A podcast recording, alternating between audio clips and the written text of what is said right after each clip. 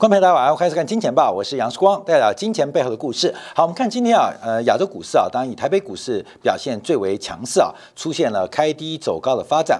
可是从这个上周四、上周五开始传出整个新冠病毒的变种之后，我们特别要观察的是大陆股市在这一波全球市场当中相相对的位阶，还有包括它的跌幅可能是最轻的。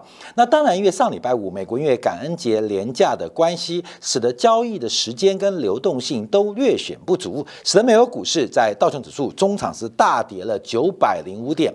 那等一下我们提到，像布兰特原油更是创下了历史上第七大的单日跌幅啊！其实这些我们在上礼拜在经济改节目，我们就不断不断每天用更加强的语气跟大家来提示。尤其呃，这可能也是运气啊，时间的巧合啊。我们在礼拜二、礼拜三到礼拜四特别提醒大家一个四。市场上修正的风险跟巨大的投机的机会啊，就礼拜五就暴跌。那今天的反弹又如何呢？我们会分成几个阶段做观察。当然啊，聊到市场的价格啊，是大家比较关心的。可是我们更要掌握二零二二年的一个未来跟发展。所以今天啊，不管是金钱报免费版呃的节目当中，还有金铁杆我们订阅版的节目当中，我们都会开始准备二零二二年的一个布局跟准备。我们先从金钱报来做跟大家分析啊。呃，我引用了是中国知名的经济学家李道葵，也是目前清华大学金融系的系主任，所在这个昨天呢最新的一个发表的讲话，这是有视频的，大家可以看一下。那基本上这个李道葵提出了一个黑天鹅、一只黑天鹅、三只灰犀牛的讲法。那这个讲法跟我们之前估计的是差不多啊，包括了资产负债表的衰退，还有整个全球供应链的重组，还有低碳所带来巨大成本提。高的风险来进行分析。当然，第一个我们先观察的是有关于这个新冠疫情呃再度的变种。其实病毒变种并不恐怖，而是我们如何对待这个自然科学界当中的病毒的发展。那其中在社会科学领域，在公共卫生跟流行疾病的一个模型当中，其实在过去这几十年当中都有非常丰富模型的建立。那现在观察的是国家政府它。面对这个新冠的反射性，面对这个反射性的政策动作，那另外是呃群众或人民的心理的反射性动作啊，反射性动作。所以我们观察的不是新冠疫情，而是这个黑犀牛出现的时候，到底国家政策会出现什么样的这种。呃，反反射性的这种呃直接的一个行为啊，包括我们看到现在很多国家，像以色列啊，像日本，在今天中午啊，都宣布了要进行全面的隔离啊，再度呃这个封锁啊境外人士进入国内的一个政策，所以国家政策的反射性基本上是非常非常的积极，而且非常非常的快速。那群众面对新冠疫情的不可控，那。又有什么样的反射性？那我认为，其实这公共卫生啊，流行病的这个相关的传染的模型啊，其实应该都可以做适用。只是我们对于死亡是非常害怕，尤其恐惧是权力者最喜欢贩卖的一个。呃，事物啊，所以面对这种新冠疫情啊，能不能用正确的方法来看待它？那这可能要从科学界来做观察。好，这个黑天鹅，黑天鹅不是新冠疫情，黑天鹅，而是在这一次流行病当中，政府。或组织所做出的反射动作，甚至我们回想到去年啊，这个新冠疫情爆发，一开始还用高度的政治化或污名化的包装来进行一个自然流行病的一个演绎啊，所以使得这个政策的反射性出现了极大变数，而全球能不能一致性的协同动作，当然就所谓的黑天鹅啊，那当然要观察啊，这事情开始爆发，会不会又让各国重新开启？水龙头啊，货币水龙头再度印钞，或是财政的刺激。好，不管他做什么动作，就会带出三只灰犀牛。三只灰犀牛。好，那我们先把这个整理来讲话。第一个叫观察是资产负债表的衰退。资产负债表衰退，那官民要留意什么叫做资产负债表的衰退呢？一般呢，我们每次都提到这个资产负债表，它是一个恒等式。英文直翻叫平衡表，它一边是资产，一边是负债。我再度跟大家提醒啊，负债是一个资金的来源的代表，资产是代表资金的去处。所以不管是国家、包括了企业，甚至我们的家庭、我们的个人啊，每天算这个柴米油盐酱醋茶啊。除了流量之外，重要的就是你的存量啊。我还有多少的贷款，多少的欠款没有还，我又有多少的资产可以来进行这个呃这个定价啊。所以，我们一般来讲，不管从大到国家，小到个人，都有资产负债表。所以，一个管理资产负债表，一个是研究资金是怎么来的。我们资金怎么来的？资金成本多高？那资金可以让我使用多久啊？这个就是这个管理啊，有分成时间轴的，又分成直向，有量化的，有直化的。那这个直化当中也包含了成本，包括了时间。那另外更重要的是，那我们的钱用去哪里啊？钱用去哪里？这是资产端的问题。好，所以我们在研究资产负债表，从国家到企业到家庭到个人，其实都研究你的钱。是怎么来的？除了我们的工作所得之外，我们做的房地产的贷款、买房子贷款、汽车贷款、消费贷款，我的负债是怎么来的？有没有必要进行举债的动作？那观察就是我要做什么资产的投资？好，那什么叫资产负债表的膨胀？什么叫资产负债表衰退？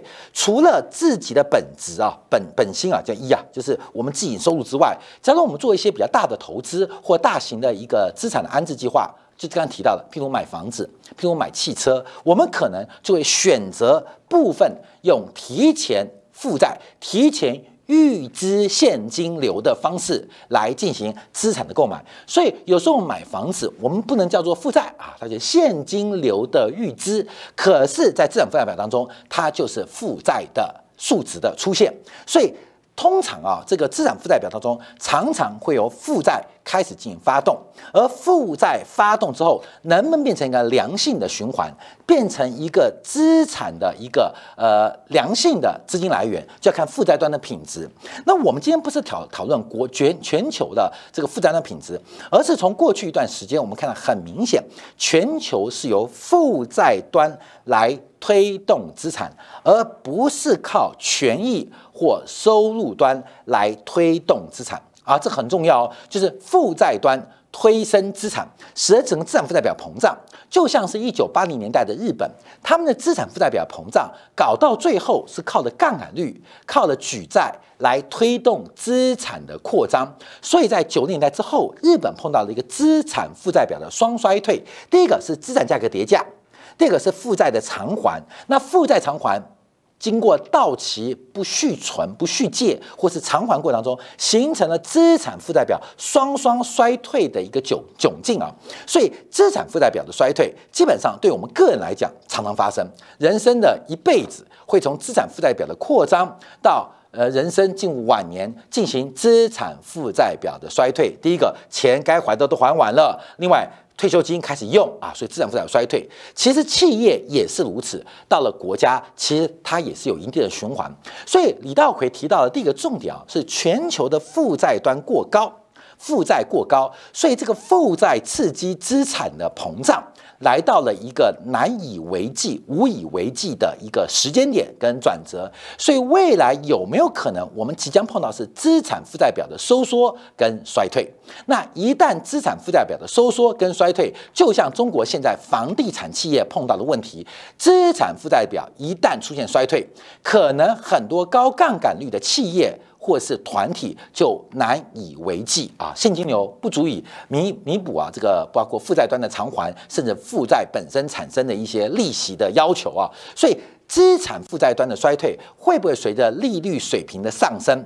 而开始发动，而资产负债端过度的膨胀本身也会导致中性利率走高，所以这个迟早发生，只是这个发生时间点，李道奎提到，从二零二二年就要特别做关注，叫特别做关注。就算资产负债表不衰退，按照现在全球以国家。以政府的一个角度做思考，他们的资产负债端也没有扩张的空间了，也没有剩下多少可以扩张的空间了。所以资产负债端负债表啊，资产负债表基本上第一个不扩张会怎样？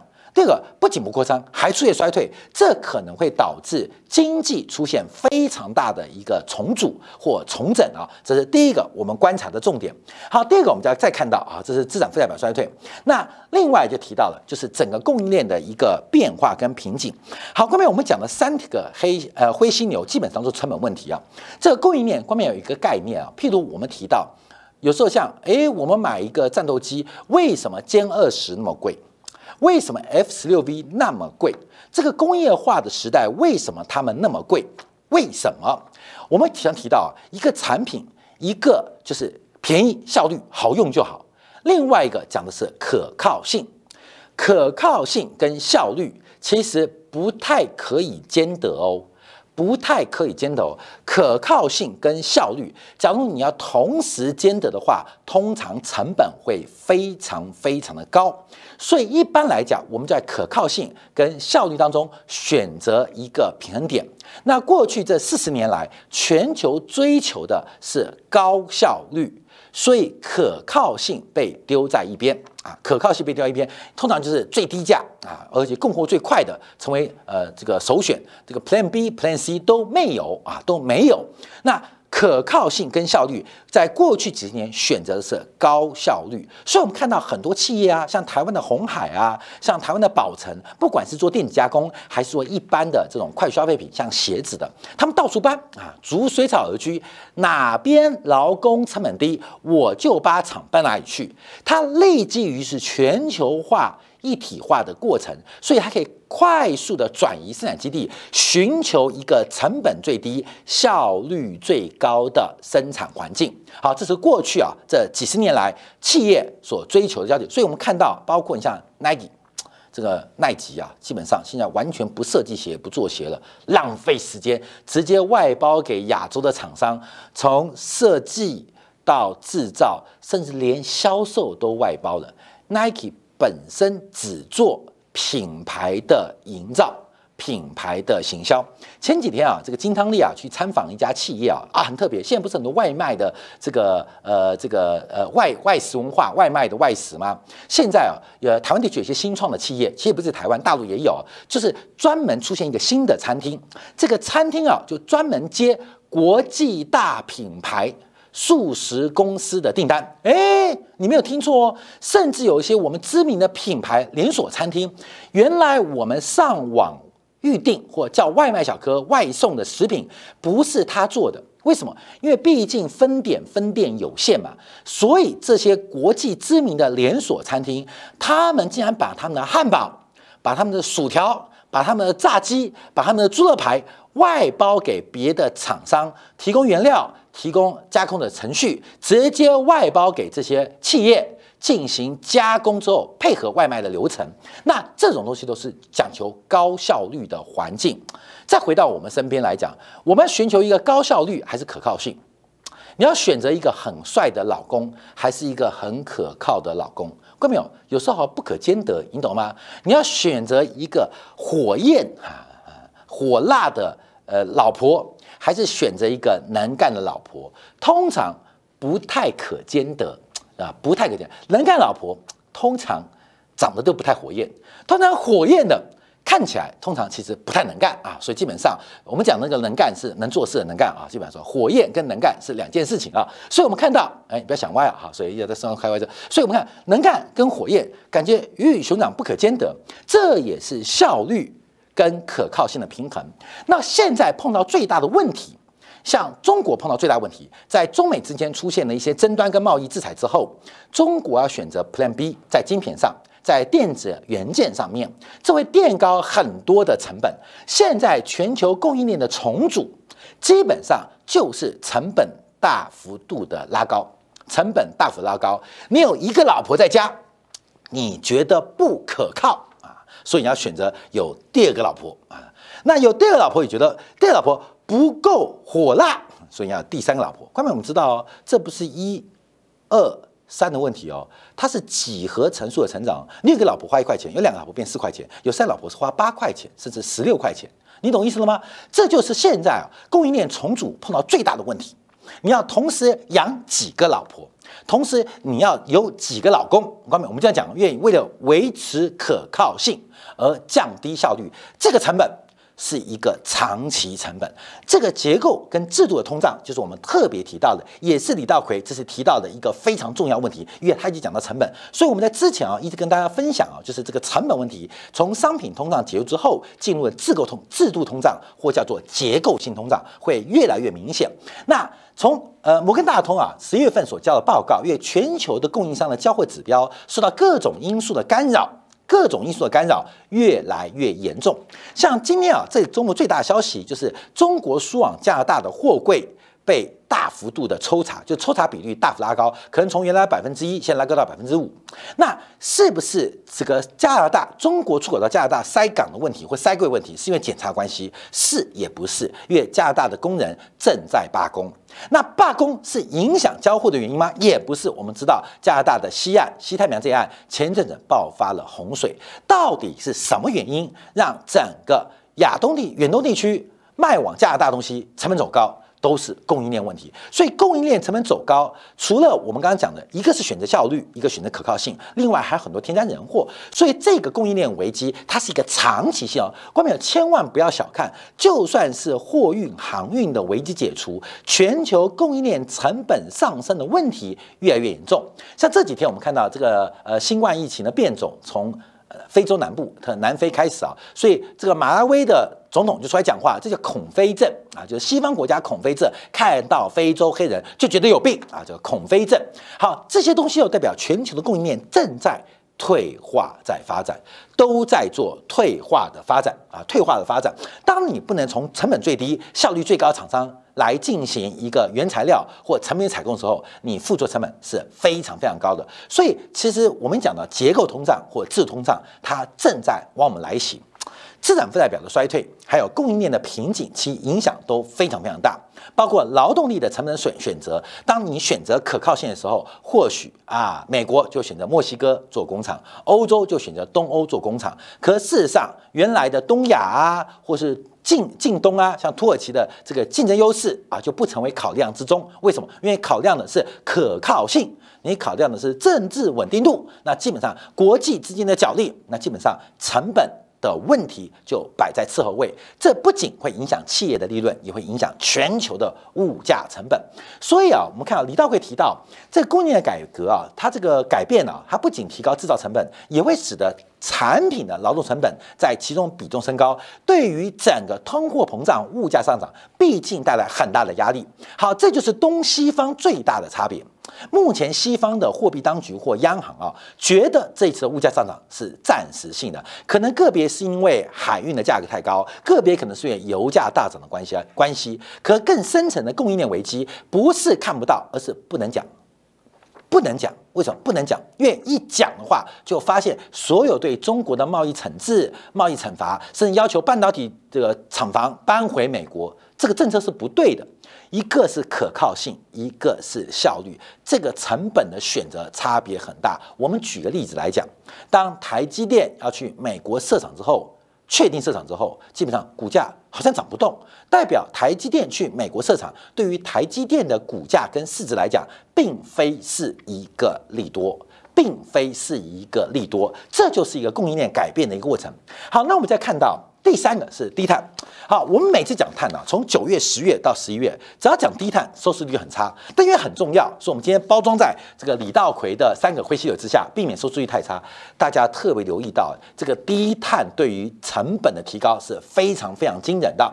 好，我们看到，我们今天小编要抓了几个图表做观察，按照全球八十三个央行跟监管机构所组成的绿色金融网络表示，只要在二零五零年要实施。净的二氧化碳零排放，碳定价在未来五年哦，二零五零年目标在边，未来五年碳定价在中国引发的通胀就可能高达百分之四，在美国是百分之二点二，在欧洲是百分之一点八，也就是有一个非常激进的近零排放，它对于碳成本的压力是非常非常高。那这边也调查，那富达啊，他调查说碳定价。